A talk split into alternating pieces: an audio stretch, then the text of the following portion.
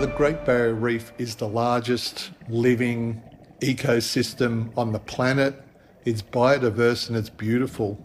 And being a marine biologist, to have the opportunity to dive it, swim it, study it, show it to other people is amazing. Ein Museum, in dem man niemals feucht durchwischen muss, denn da ist es sowieso immer nass. Ins Museum of Underwater Art, da kann man im wahrsten Sinne des Wortes eintauchen und ja Kunst unter Wasser bestaunen. Dr. Adam Smith, der ist Meeresbiologe und hat dieses ungewöhnliche Museum am Great Barrier Reef mitgegründet. Was genau es da unten zu sehen gibt und warum wirklich jeder und jede mal da gewesen sein sollte, das verrät er euch in dieser Folge von Explore. Kristallklares Wasser, weißer Sand, bunte Fische. Unsere Protagonistin in der zweiten Geschichte lebt den Bilderbuchtraum von wahrscheinlich sehr vielen Menschen auf diesem Planeten. Denn Amy Gash ist Pächterin einer kleinen Koralleninsel, 80 Kilometer vor der australischen Küste. Und das Besondere ist, Amy betreibt auf dieser Insel ein kleines Öko-Resort. Und Strom, Wasser, Internet, Lebensmittel, das ist nicht immer einfach. Aber Amy arbeitet so gut sie kann mit dem, was die Insel ihr gibt. Und so könnte die Lady Elliot Island mehr als nur ein Reiseziel werden, nämlich beispielhaft für nachhaltigen Tourismus auf der ganzen Welt. Heute unser Thema. Und so schön, dass ihr auch wieder mit dabei seid, hier bei uns bei Explore, der National Geographic Podcast. Und hier ist eure Podcast-Redaktion. Ich bin Max Dietrich. Moin zusammen. Schön, dass ihr dabei seid. Und ich bin Nika Kiewit. Hi. Das Great Barrier Reef, Folge 1. Land und Leute. Nachhaltiger Inseltourismus und das Unterwassermuseum.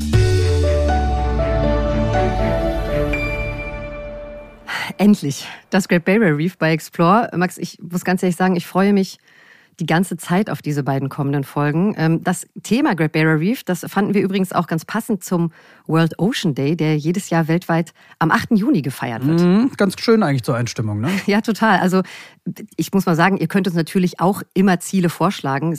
Ganz gleich, ob das jetzt ein Sehnsuchtsland oder eine Sehnsuchtsregion von euch ist. Schickt uns einfach eure Wünsche zu. Ganz genau. Wir freuen uns immer über Ideen und Inspiration und tun unser Bestes, dann spannende Geschichten aus euren Wunschregionen mhm. auszugraben und sie euch dann hier zu erzählen. Und die E-Mail mit euren Wünschen, die schickt ihr dann am besten an hilfe.disney.de.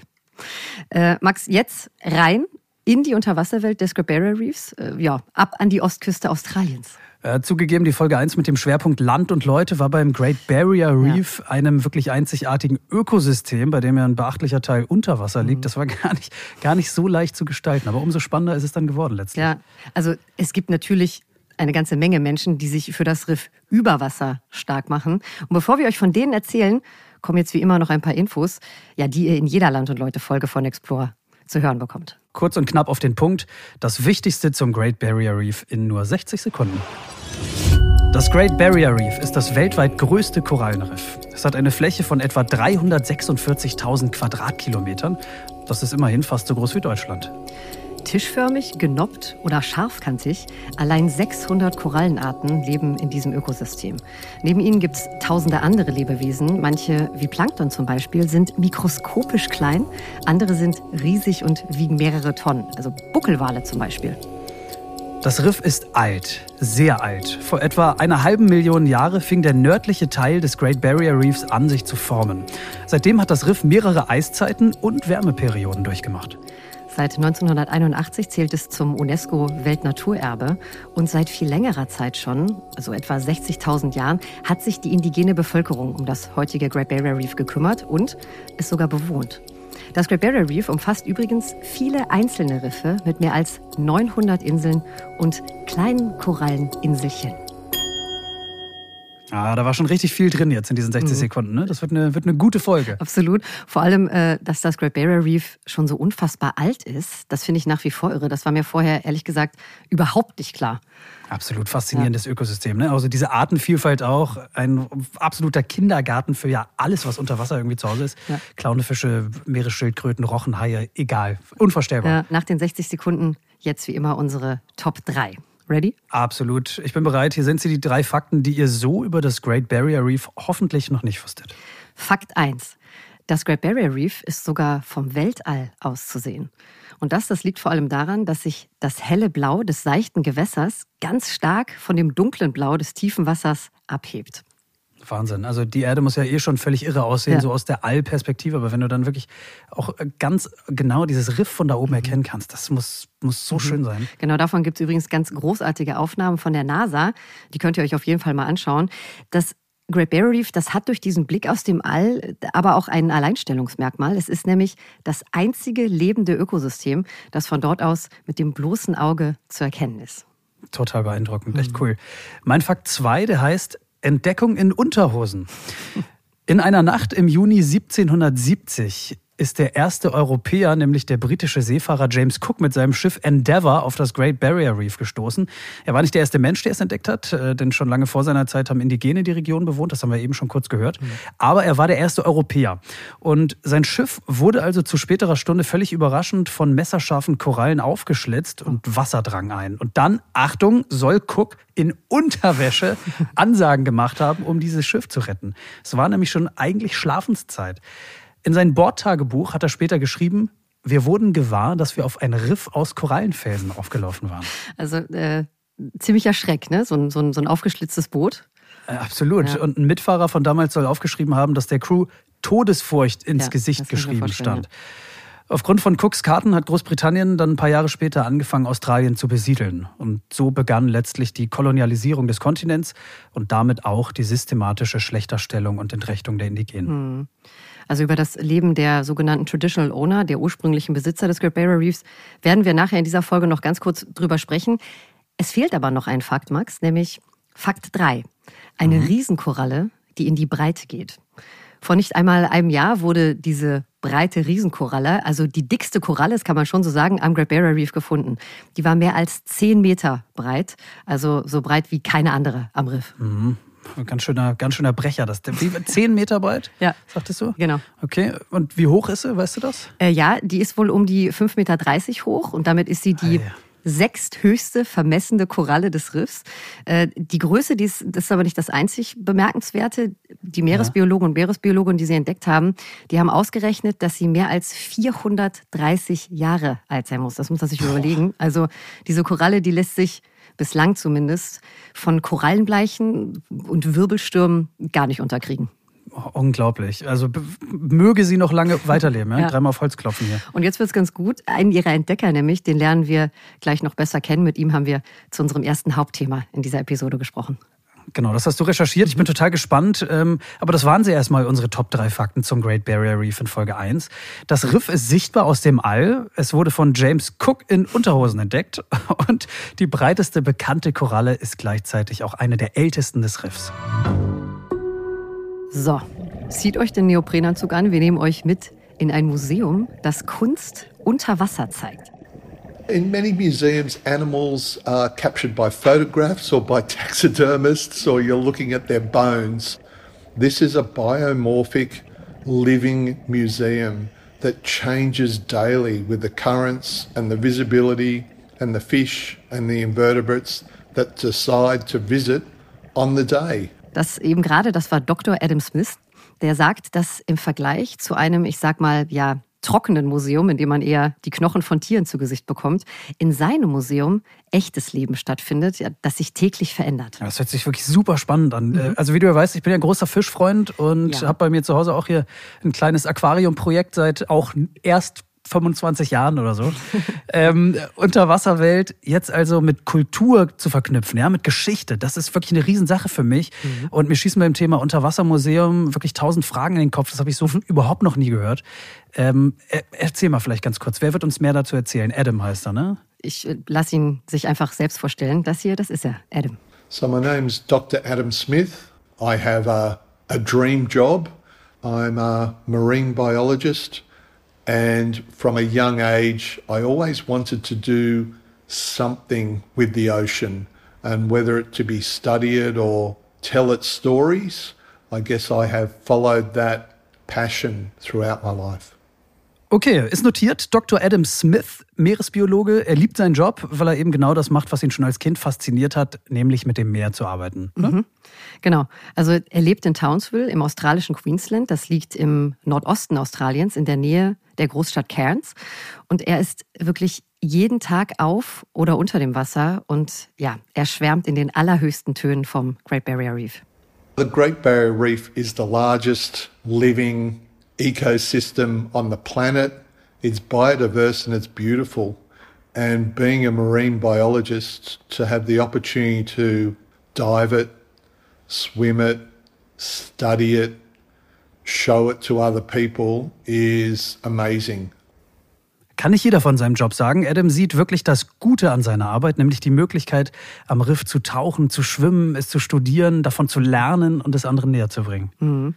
Und genau das ist der Wunsch, ja, es möglichst vielen Menschen schmackhaft zu machen und so vor allem Wissen zu vermitteln. Das hat ihn auf die Idee gebracht, ein Unterwassermuseum ins Leben zu rufen. Ich, ich, ich finde das immer noch so irre. Ne? Also ein Museum unter Wasser, mhm. in dem Hunde und Kinder wahrscheinlich verboten sind. Ja. Äh, Haie äh, sind dafür erlaubt, nehme ich mal an. Also es klingt mhm. wirklich, es klingt wirklich saugut.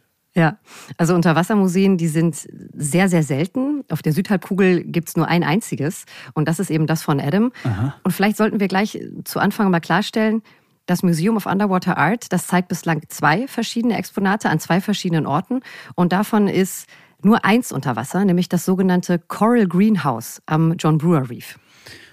Coral Greenhouse. Also ein Greenhouse ja. ist ja ein Gewächshaus eigentlich, zumindest wörtlich mhm. übersetzt. Also Korallengewächshaus kann ich erstmal gar, nicht, gar nichts mit anfangen. Wie sieht das Ding ja. aus? Sehr, sehr groß, zwölf Meter lang und neun Meter hoch ist dieses Gewächshaus. Den Rest, den kann Adam nochmal selbst beschreiben. Believe it or not, it weighs 165 tons. It's made from a mix of stainless steel and concrete. And while you're looking at the structure, you're also looking at all the marine life that's attached to it.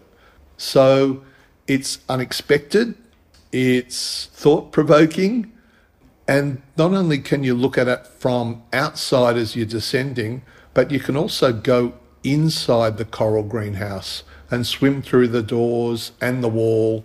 It's a once in a lifetime experience. It's different, and that's what's so attractive for scuba divers and snorkelers. Vielleicht ähm, fasse ich noch mal kurz zusammen. Also ein Konstrukt aus Stahl, das wie viel wiegt, äh, Inka? 100? 165 100, Tonnen. 165 Tonnen. Mhm. Okay, Wahnsinn. Mhm. Äh, Adam sagt, es sei unerwartet äh, wegen der verschiedenen Meeresbewohner, die man da trifft. Oder, oder mhm. warum unerwartet? Äh, genau, also da ist alles sehr, sehr offen gestaltet. Du kannst also mit den Fischen da durchschwimmen, wenn du willst. Aha. Es ist wirklich so, du tauchst einfach rein. Und das liegt daran, dass dieses Korallengewächshaus so eine ja, skeletthafte Struktur hat mit langen Stahlstangen und Streben. Also man fühlt sich definitiv nicht wie in einem geschlossenen Schiffswrack. Also es ist nicht beengt, einfach durchtauchen. Okay, und zwölf Meter lang, das ist ja echt mhm. auch ganz ordentlich. Ähm, äh, auf wie weit muss ich da runtertauchen, um durchzuschwimmen? Mhm. 16 Meter ungefähr. Also das heißt, man kann es auch durch das klare Wasser vom Boot aus sehen oder ja, wenn man drüber schnorchelt. Also nochmal wirklich festhalten für alle, da gibt es keine Rolltreppe, die da runtergeht, sondern man muss mit dem Boot hinfahren und man muss runtertauchen. Einen genau. anderen Weg, das zu sehen, gibt es nicht. Genau, ja. Tauchen stelle ich mir da auch schon deutlich spektakulärer vor als Schnorcheln, muss ich sagen. Mhm. Ich habe selbst auch einen Tauchschein. Du ja, glaube ja, ich, auch, auch, ne? Du ja, auch, ja, genau. genau. Ähm, aber von sowas habe ich überhaupt noch nie gehört, geschweige denn beim Tauchen gesehen. Äh, außer dieser, dieser gewächshausartigen Struktur. Was gibt es da noch so zu sehen? Sehr, sehr viel. Also das ist super interessant. Das ist richtig durchdachte Kunst da unten. Der Künstler, das ist übrigens ein Brite, Jason DeCares Taylor, der hat für den Innenbereich des Greenhouses ja, ähm, ganze Skulpturen von Kindern und Jugendlichen entworfen. Und manche von denen, die sitzen auf einem Tresen und halten Gefäße, in denen Korallen wachsen dann auch. Und andere sind mit Lernen beschäftigt. Und die Message oder vielmehr die Hoffnung dahinter, die Generation von morgen baut eine ganz andere Beziehung zur Meereswelt auf und wird vielleicht verstehen, dass das Ökosystem so fragil und schützenswert ist. Okay, das ist eine schöne, ist ein schöner Gedanke dahinter. Also hat eigentlich ja. genau die gleiche Aufgabe wie ein Museum, das über Wasser liegt, nämlich Leute zum, zum, zum Nachdenken anregen. Ja, oder? ja, das ist genau das, was Adam immer wieder betont. Mhm, ja. Okay, verstehe. Im Grunde ist Adam also nicht nur Meeresbiologe, sondern im Grunde ja auch irgendwie künstlerischer Kurator, wenn man will, ja. Äh, oder zumindest einer von denen.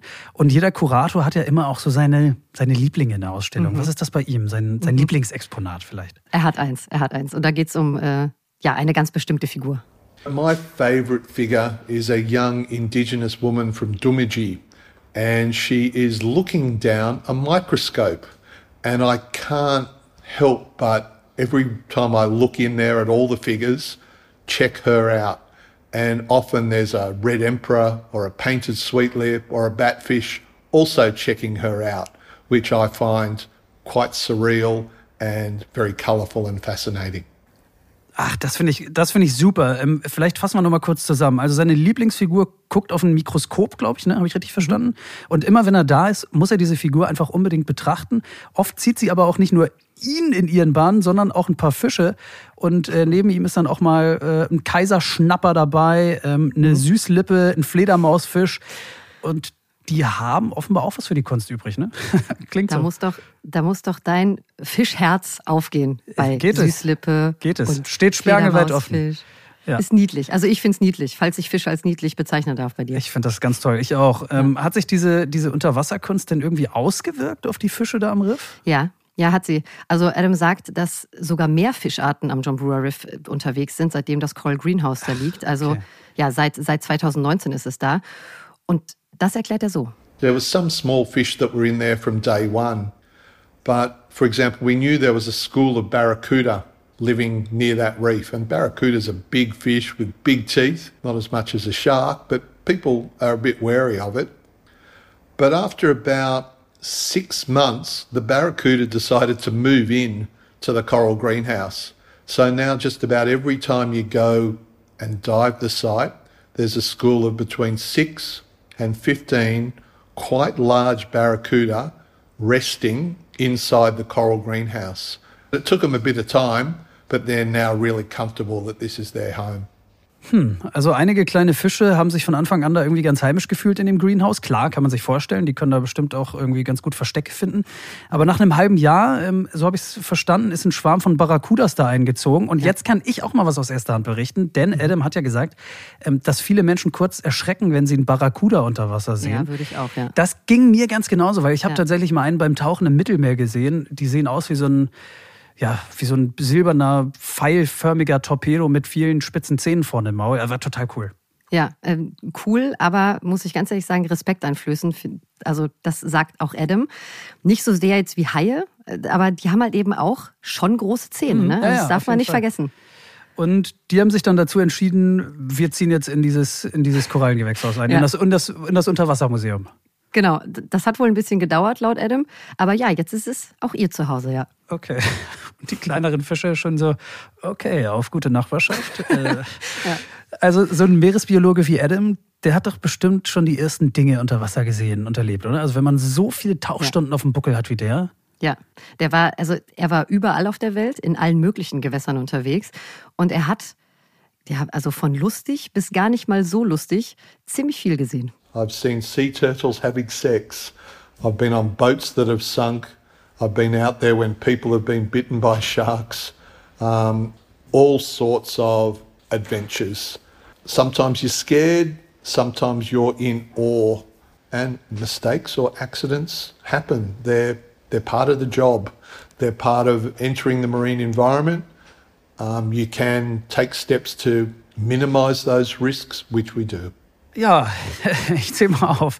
Meeresschildkröten beim Sex, äh, mhm. untergegangene Boote, Haiattacken, das alles äh, hat er durch seinen Job als Meeresbiologe hautnah miterlebt. Mhm. Und äh, Fehler bzw. Unfälle kommen vor, das, das passiert einfach, sagt Adam. Ja, man kann nur versuchen, Risiken so klein wie möglich zu halten. Ne?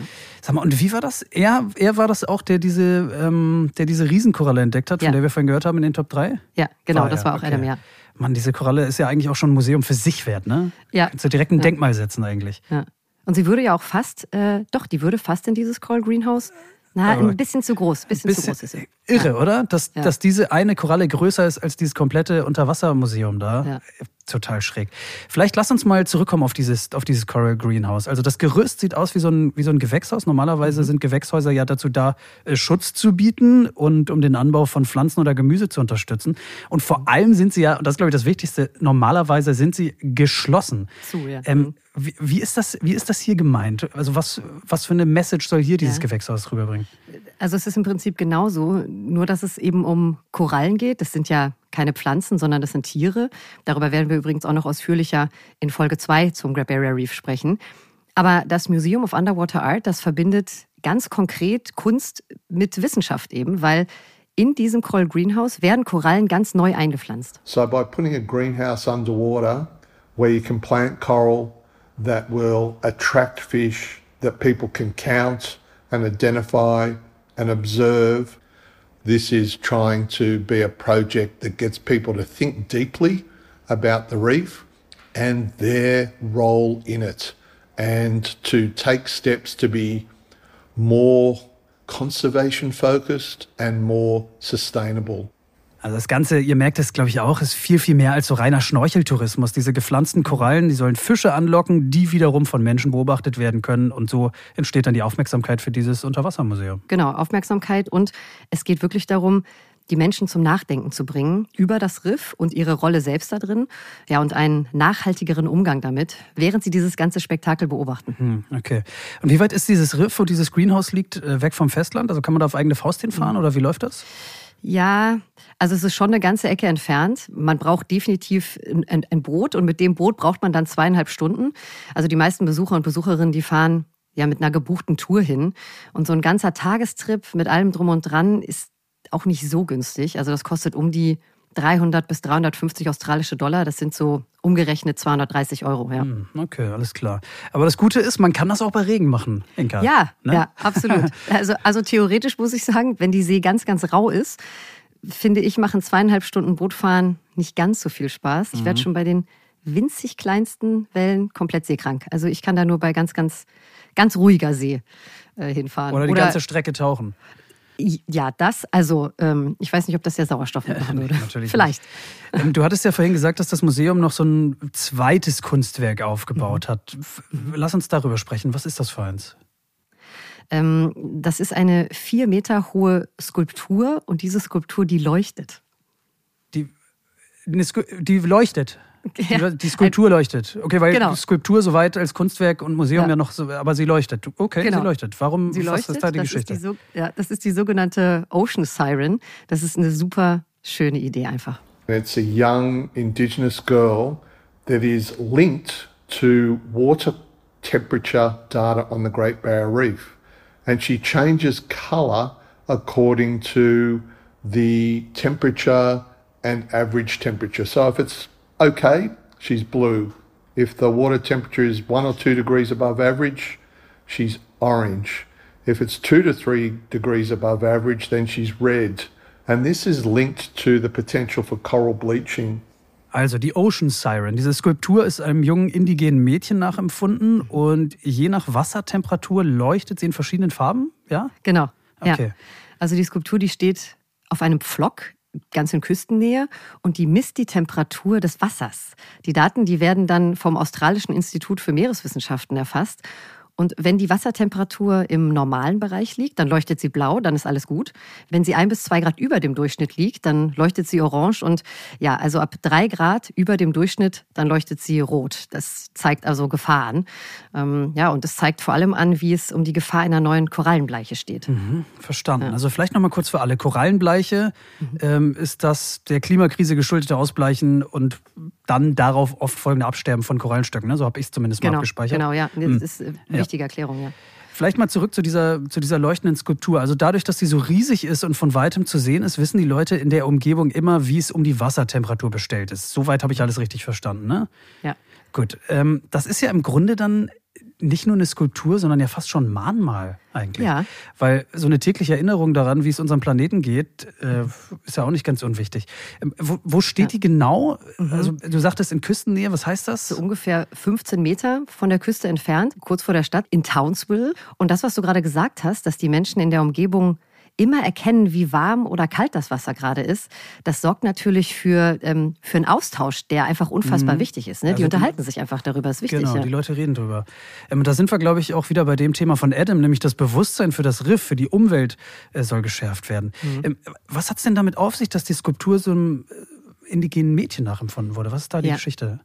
Ähm, also die indigene Bevölkerung am Great Barrier Reef, das sind die traditionellen Hüter der Region, das sind Traditional Owner.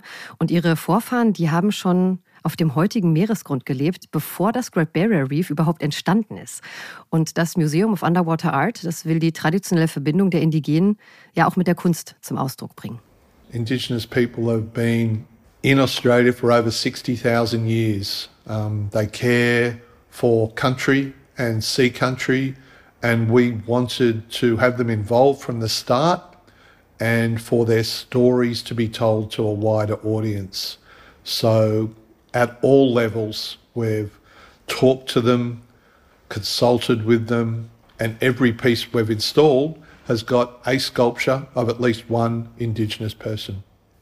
Hm, also das haben wir am Anfang ja schon einmal ganz kurz gehört. Indigene Menschen leben seit bummelig 60.000 Jahren in Australien und damit auch am Great Barrier Reef. Und sie haben sich über Generationen hinweg um Land und Riff gekümmert. Und das Team vom Museum of Underwater Art, ähm, die wollten diese Geschichte, glaube ich, einfach mal erzählen, oder? Ja, und ganz wichtig, sie beziehen sie mit ein. Also Sie haben zum Beispiel indigene Menschen mit im Vorstand, Sie bieten Tauchtrainingsprogramme an und klar, Sie lernen wahnsinnig viel von den traditionellen Hütern des Riffs. Und bei den Recherchen zu dieser Folge haben wir uns übrigens auch bemüht, mit einer indigenen Person zu sprechen. Mhm. Wir wollten das unbedingt, aber es hat ja leider, leider nicht geklappt. Ist denn eigentlich schon ein neues Kunstprojekt vom Museum geplant? Also wie geht es weiter mit diesem irren Ort? Mhm. Also ein gemeinsames Projekt verschiedener Menschen aus der Meereswissenschaft und dem Naturschutz, das ist geplant. Als nächstes sollen acht circa zwei Meter hohe Figuren in flaches Wasser gelassen werden. Und die sollen dann The Ocean Sentinels heißen, also die Wächter des Ozeans. Aha. Acht, acht Figuren, circa zwei Meter hoch, genau. ins flache mhm. Wasser. Ins flache Wasser, weil sind dann leichter erreichbar für Taucher, für Schnorchler oder? Genau, genau. Also die hm. Figuren, die sind nicht komplett einem Menschen nachempfunden, sondern bestehen zur Hälfte aus Meeresformen, also zum Beispiel aus Muscheln oder aus Korallen. Aha. Und geplant ist, dass die am World Ocean Day am 8. Juni ins Wasser gelassen werden. Aber also aktuell warten sie noch auf die finale Genehmigung. Mhm, okay, verstanden. Ähm, was mich vielleicht noch interessieren würde bei Adam, wie schaut der denn in die Zukunft? Also ich meine, der liebt das Great Barrier Reef über alles, das haben wir jetzt mitbekommen. Mhm. Und als Meeresbiologe weiß er natürlich, ähm, dass es aufgrund der Klimakrise sagen wir mal, nicht optimal um die Zukunft bestellt ist, dieses, dieses Ökosystems. Ne? Ja, genau das habe ich ihn auch gefragt, ja. Obviously I'm an optimist and I believe that people are innovative. They can change really rapidly if something's important to them. Already we're seeing the transition from fossil fuels to renewables. Um, it's a bit slow at the moment for the reef.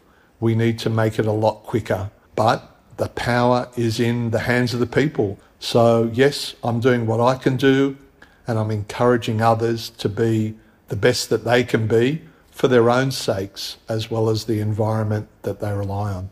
Oh Mann, ne? von dem können sich auch wieder viele von uns eine Scheibe abschneiden, äh, ja, kann ich mir vorstellen. Adam ist Optimist.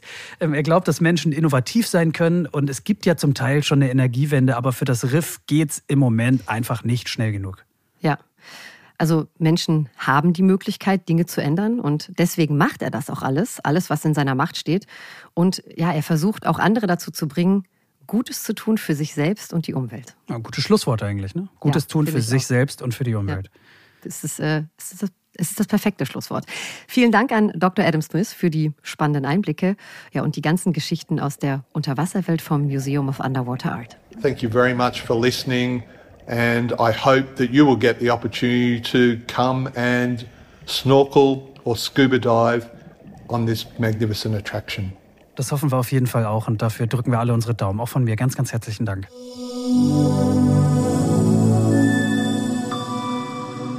Ein Unterwassermuseum. Was es nicht alles gibt. Explore ist hier, der National Geographic Podcast. Bei uns gibt es Geschichten aus aller Welt, die ihr so garantiert nirgendwo anders hört. Heute das Great Barrier Reef, Folge 1, Land und Leute. Wir kommen jetzt von Kunst unter Wasser wieder über Wasser zu einem Kunstwerk der Natur im Grunde, wenn man so will. Eine klitzekleine Koralleninsel am Südzipfel des Great Barrier Reefs, bummelig 80 Kilometer ähm, von der Ostküste Australiens entfernt. Könnt ihr euch so vorstellen, Palmen, kristallklares Wasser. Da kommen wirklich so Robinson Crusoe-Vibes mhm. auf, finde ich. Ein Ort wie aus dem Bilderbuch. Und damit herzlich willkommen auf der Lady Elliot Island. Also äh, ich habe sofort Bilder im Kopf. Wer träumt bitte nicht von einem Trip auf so eine verwunschene kleine Insel? Mhm. Ich bin sehr gespannt, welche Geschichte du mitgebracht hast, Max. Ich vermute mal, jetzt kommt Fernweh auf Knopfdruck, oder? Aber da kannst du ja den Knopf ja. aber so richtig drücken. ähm, dann versuch dir jetzt nochmal vorzustellen, dort nicht nur für den Urlaub zu sein, sondern regelmäßig, und zwar für den Job. Und damit kommen wir zu unserer Protagonistin in unserer zweiten Geschichte in dieser Folge. My name is Amy Gash, and my family have been involved in tourism on the Great Barrier Reef for a very long time. Um, and personally, myself, started travelling to Lady Elliot since I was five years old. So it has a very strong connection for myself and also um, my family. So it's our second home. Das ist Amy Gash. Sie ist 29 Jahre alt und sie ist quasi mit der Insel groß geworden. Okay, lass mich noch mal ganz kurz zusammenfassen. Amy und ihre Familie sind schon lange im Tourismus tätig und mhm. seit ihrem fünften Lebensjahr ist sie regelmäßig auf Lady Elliot Island. Das heißt für sie, ist das ja wie ein zweites Zuhause, oder? Aber komplett mhm. aufgewachsen ist sie da nicht, oder? Nee, nee. Okay. Also die Insel ist klein, also wirklich sehr klein. Ganz guter Vergleich. Äh, etwa so groß wie der Berliner Alexanderplatz. Aber darauf kommen wir gleich nochmal ausführlicher. Also da will ich sagen, da gibt es auch keine Schule und nichts. Amy lebt hauptsächlich in der Stadt Gold Coast. Ähm, das liegt südlich von Brisbane.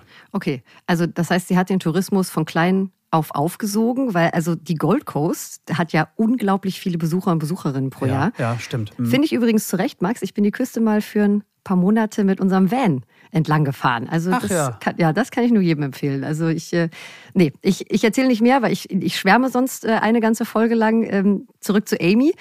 Was wir noch nicht gehört haben, warum ist denn die Familie so stark mit der Insel Lady Elliot verbunden? Ja, das liegt daran, dass man in Australien Inseln pachten kann. Das ist hm. relativ komplex, dieses ganze Thema. Aber Amy erklärt euch das mal ganz, ganz verständlich und ganz kurz. So there are numerous different ways that different islands may have ownership. So in Australia, you can have a private ownership of an island. An island could be owned by the state government, or it could also be owned by the Commonwealth of Australia, which is the federal government. And we are the current custodians or the leaseholders of Lady Elliot Island. So we work very closely with the Commonwealth of Australia and we work very closely with the Great Barrier Reef Marine Park Authority. Also ich finde das jetzt äh, eigentlich erstmal gar nicht so kompliziert. Man kann in Australien Inseln besitzen, sie können aber auch der Landes- oder der Bundesregierung gehören. Richtig? Genau. Äh, die Lady Elliot Island gehört in diesem Fall der Bundesregierung, also dem, dem Staat Australien, dem, dem Commonwealth of Australia. Okay. Und Amy und ihre Familie sind Pächter, also die Verwalter und Verwalterinnen dieser Insel. Und deswegen arbeiten Sie auch eng mit der Great Barrier Reef Marine Park Authority zusammen, richtig? Also genau. mit der Behörde habe ich auch schon für die zweite Folge übrigens ganz viel zu tun gerade. Würdest du hier auch Behörde sagen? Ja, das trifft es eigentlich schon ganz gut. Ne? Also das ist so eine Art Aufsichtsbehörde, die sich darum kümmert, äh, dass es dem Riff eben gut geht. Und 2005 mhm. äh, hat Amys Vater diese Insel offiziell gepachtet. Und schon viele Jahre vorher hat er sich aber in sie verliebt und er hatte diese Vision, dort eines Tages nachhaltigen Tourismus anzubieten. Mhm. Nochmal ganz kurz zur Lage. Du hast ja gerade schon gesagt, die Insel liegt im Süden des Great Barrier Reef, aber wo ganz genau? Also sie liegt wirklich am südlichen Ende, also quasi das Schlussinselchen vom gesamten Riff, wenn man so will. Okay. Etwa 80 Kilometer nordöstlich von der Stadt Bundaberg. Und äh, Bundaberg ist übrigens etwas mehr als 1000 Kilometer wiederum von Townsville entfernt, mhm. äh, wo die Ocean Siren aus deinem Thema äh, steht, genau. diese leuchtende Statue, von der uns Adam vorhin erzählt hat. Also das mal vielleicht so ganz kurz im Kopf für die Entfernung, von der wir da reden. Ja, also ich meine, das Riff ist ja insgesamt mehr als 2000 Kilometer lang. Das sind einfach enorme Distanzen in Australien. Ja, ja, auf jeden Fall. Also da kann Deutschland einpacken mit seiner mickrigen Fläche im Vergleich. Das muss man sich einfach immer wieder klar machen, glaube ich, ne, wenn, man, wenn man über Australien redet. Deshalb in Australien auch immer eine wichtige Frage, wie überwindet man diese Distanzen? Oder mhm. konkret, wie kommt man denn nun hin zu dieser Mini-Insel? Antwort, mit einem kleinen Flugzeug. So, because we are so far out to sea, a boat ride is a little bit impractical. It would be a very long, treacherous journey in some uh, weather conditions. So, the most economical and efficient way to access Lady Elliot is by aircraft. Fliegen sei die beste Option, das sagt Amy, weil die Insel so weit von der Küste entfernt liegt und weil bei schlechten Wetterbedingungen, wir hatten es vorhin schon, so eine Fahrt mit dem Boot über das Riff ja ganz schön tückisch sein kann. Ne?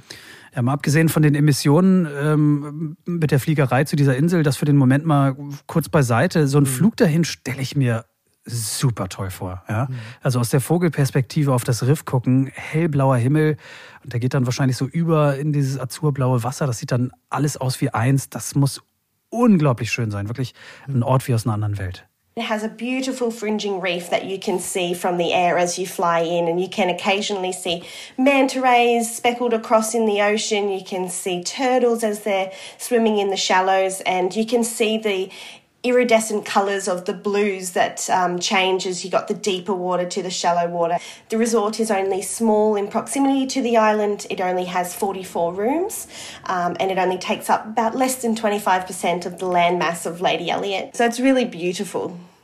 Also ich finde, das muss man sich noch mal ganz kurz auf der Zunge zergehen lassen. Ein Küstenriff, auf dem man aus dem Flugzeug heraus schon Mantarochen erkennen kann, Schildkröten im flachen Wasser und ja, schimmernde Blautöne. Das, ich, ich finde, das klingt perfekt. Mhm. Und dann spricht Amy noch von einem Resort. Also sie betreibt tatsächlich ein kleines Resort auf dieser Insel, ist das so? Mhm. Ja, ja, genau. Also das war ja die Vision ihres Vaters. Es sind mhm. 44 Zimmer und das Resort nimmt weniger als ein Viertel der Landmasse dieser ganzen Insel ein. Und wir hatten vorhin gesagt, die Insel ist insgesamt so groß wie der Berliner Alexanderplatz. Mhm. Ja, in den nackten Zahlen bedeutet das 42 Hektar. Also 600 mal 700 Meter. Ja? Mhm. Das war's. Und ja, Amy sagt, man kann in ungefähr 45 Minuten einmal komplett drum rumlaufen okay. um diese Insel. Also nichts für ambitionierte Menschen, die sehr gerne wandern. Nee. Wobei ich als, ja, also, oder man geht, wenn man richtig Anstrengung haben will, im Sand joggen. Aber das ist mein persönlicher Endgegner. Für mich, ich, äh, ich, wandere. Nein, nein, nein, danke, gerne nicht. Aber wer auf der Suche nach einer Unterkunft ist, die mit erneuerbaren Energien arbeitet und sich für die Natur stark macht, dafür ist die Lady Elliot Island eigentlich ein ganz gutes Beispiel, finde ich. Mhm. Was, was machen die anders als andere? Naja, also erstmal hat ihr Vater dafür gesorgt, dass eine sogenannte No-Take-Fishing-Zone im Umkreis von fünf Kilometern um diese Insel herum eingerichtet wurde. Das heißt, Fische und andere Meeresbewohner sind da geschützt und können unbeschwert alt werden. Das ist schon mal gut. Das hat dazu geführt, dass es dann nur so wimmelt wirklich von Fischen und das geht weit über die Rochen hinaus, von denen sie eben gesprochen hat. yeah, you can see the whole cast of Finding Nemo on Lady Elliot. It's like swimming inside a fish pool. There's about 1,200 different species of fish that visit Lady Elliot Island. You've got little reef sharks. We also see sightings of dolphins and migrating humpback whales in season. Es versammelt sich quasi der ganze Cast von Findet Nemo. 1200 verschiedene Fischarten, kleine Riffhaie, Delfine und manchmal kommen sogar Buckelwale vorbei. Ey, das ist mal, spektakulär. Das ist so, das ist wirklich so toll. Und ich habe mal aus großer Entfernung allerdings Buckelwale in Südafrika gesehen. Und diese okay. Vorstellung, dass die da regelmäßig vor der Haustür vorbeischwimmen, ist wirklich ja. sagenhaft, ja. oder? Ja, da, absolut. Also nachhaltiger Tourismus oder zumindest nachhaltigerer Tourismus ist ja mhm. weltweit ein Riesenthema. Die Klimakrise macht ja ein Umdenken in vielen Bereichen nötig. Wo geht die Lady Elliot denn voran? In welchen Themen? Naja, sie haben zum Beispiel noch 10.000 Bäume und heimische Pflanzen gepflanzt und es soll noch viel mehr okay. werden, mindestens noch mal so viele. Und diese ganzen Setzlinge, die werden da in einer eigenen kleinen Gärtnerei auf der Insel hochgezogen. Also völlig irre, ja? also was für ein ja. Aufwand. Und dazu muss man wissen, dass früher auf der Insel Guano, vielleicht hast du das schon mal gehört, ähm, äh, der Kot ja. von Seevögeln, Dünger, ne? so nennt man ja. den. Genau. Der ja. wurde da abgebaut, weil Guano so ein extrem potenter Dünger ist. Und aufgrund dieses Businesses gab es da vor 100 Jahren lang kaum Vegetation auf der Insel.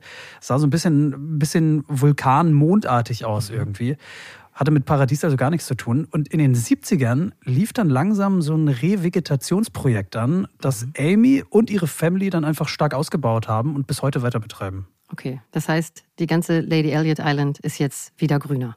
Genau, ja, ja. ja? Okay. Also mehr Bäume, mehr heimische Pflanzen und deswegen auch mehr Vögel. The first residents of Lady Elliot Island was actually the seabirds. So we are only visitors to their home.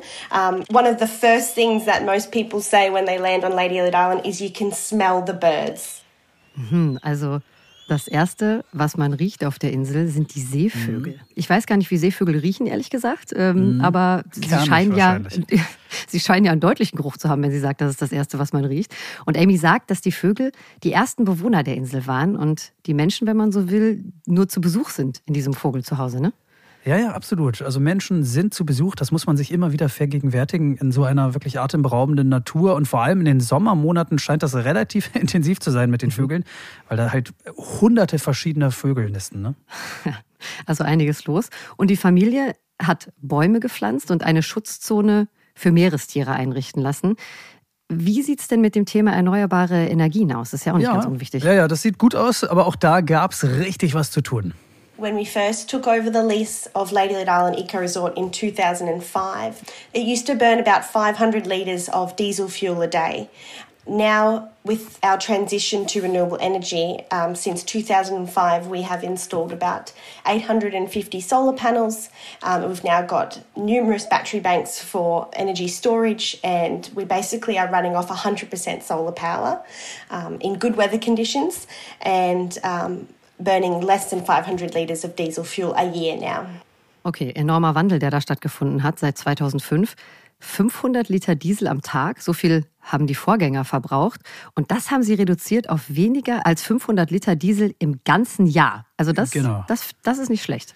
Ich finde das einfach deshalb spannend und inspirierend, weil diese Insel zeigt, dass man auch so abgelegen, sinnvoll, nachhaltig arbeiten und leben kann, wenn man denn will. Ja? ja? Also wenn das da am Ende der Welt möglich ist, dann muss das doch auf dem Festland auch hier erst recht möglich sein. So denke ich mir das zumindest.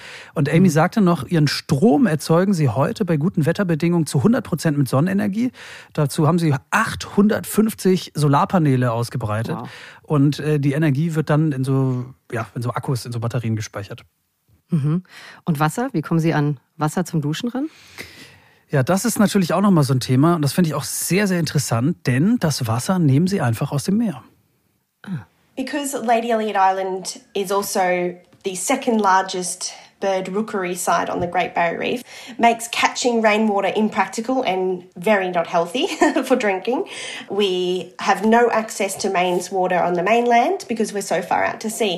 So the only process of water creation is through desalination. So we process through reverse osmosis salt water to fresh drinking water. Ich versuche mal zusammenzufassen.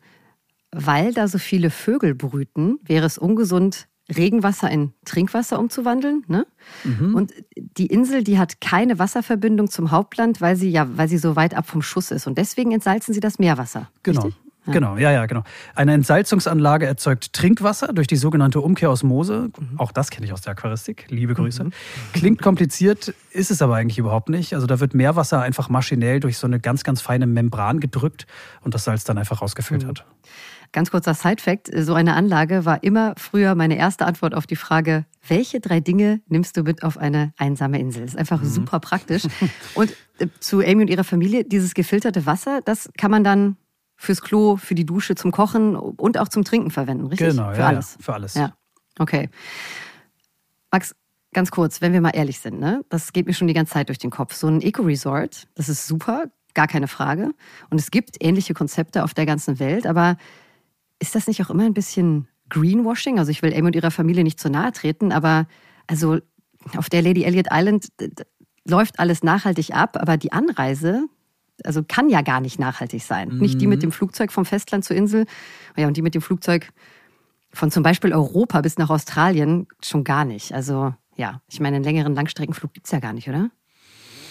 Ja, äh, also, und das ist in meinen Augen auch die große Krux an nachhaltigen Tourismus. Ähm, mhm. Weil wenn die Anreise nicht nachhaltig ist, dann kannst du vor Ort noch so nachhaltig Urlaub machen. Also ein Flug nach Australien verhagelt einem die CO2-Bilanz ja auf Jahre. Wirklich ein großes Problem. Und trotzdem musst du ja irgendwo anfangen, damit Dinge zu verändern, ja. Inka, ne? Und Projekte wie Lady Elliot Island sind in meinen Augen wirklich ein, ein Anfang und äh, können zeigen, dass sowas auch an abgelegenen Orten möglich ist. Und ja insofern kann so eine Insel in meinen Augen schon auch irgendwie einen Vorbildcharakter haben für, für komplette Regionen, für komplette Industrien, wenn du so willst. Ja. Ja, nee, stimmt. Ich bin bei dir. Super gutes Vorbild. Ich habe nur gerade gedacht, oder man segelt halt einfach in Unterhosen hin, wie James Cook. Captain Cook, Captain Cook, Captain Underpants quasi. Naja. Also, wenn Amy für dieses kleine Naturparadies diese kleine Insel sowas wie der eigene Vorgarten ist, dann hat sie doch ganz bestimmt auch so viele schöne Dinge da erlebt, oder? Wenn man es direkt vor der Haustür ja. hat? Don't get her started, wie man so schön sagt. Ne? Also die kann natürlich tagfüllend ja. da Sachen erzählen, vor allem wenn mal wieder tierische Besucher auf die Insel kommen. Das sind natürlich so tolle Momente. One of the times that we were walking around the beach, we came across um, a really big mother green turtle, and she'd started to dig her nest. So basically, my dad huddled us up quietly behind her because you don't want to disturb her while she's in the digging phase. And basically, we sat there for probably about four hours because they can take a really long time to dig their nests. And we sat there and we just patiently waited. And I think some of the times we all fell asleep and um, Dad then basically woke us up, and next thing you know, she's laid about 150 eggs, and then she covered the nest and she headed back to the ocean. And it was just a really uh, magical moment to experience. Also Adam von dem Museum of Underwater Art hat Schildkröten beim Sex gesehen, Amy beim Eierlegen. Hat ein bisschen gedauert, das Ganze, sagt sie. Als Amy noch klein war, haben sie und ihre Familie etwa so ungefähr vier Stunden hinter einer Schildkrötenmama eingekuschelt am Strand gelegen, ja, bis sie fertig war mit Eierlegen und dann wieder im Ozean verschwunden ist. Ja, total schöner schön. Abschluss. Ja, wirklich. Ja. Vielen Dank, Amy, für diese tollen Eindrücke von der winzigen Lady Elliot Island, einem Naturparadies wirklich mit sauberer Energie am Südzipfel vom Great Barrier Reef und einer Geschichte, die zeigt, finde ich zumindest, was möglich ist, wenn man nur will. Well, thank you so much for having me on the podcast. This has been um, a really enjoyable experience and I thank you for this opportunity. So, fast schon wieder am Ende von Folge 1 zum Great Barrier Reef. Ich, ich finde es immer verrückt, wie schnell das immer geht. Mhm. Ich liebe Inselausflüge, das fand ich gut.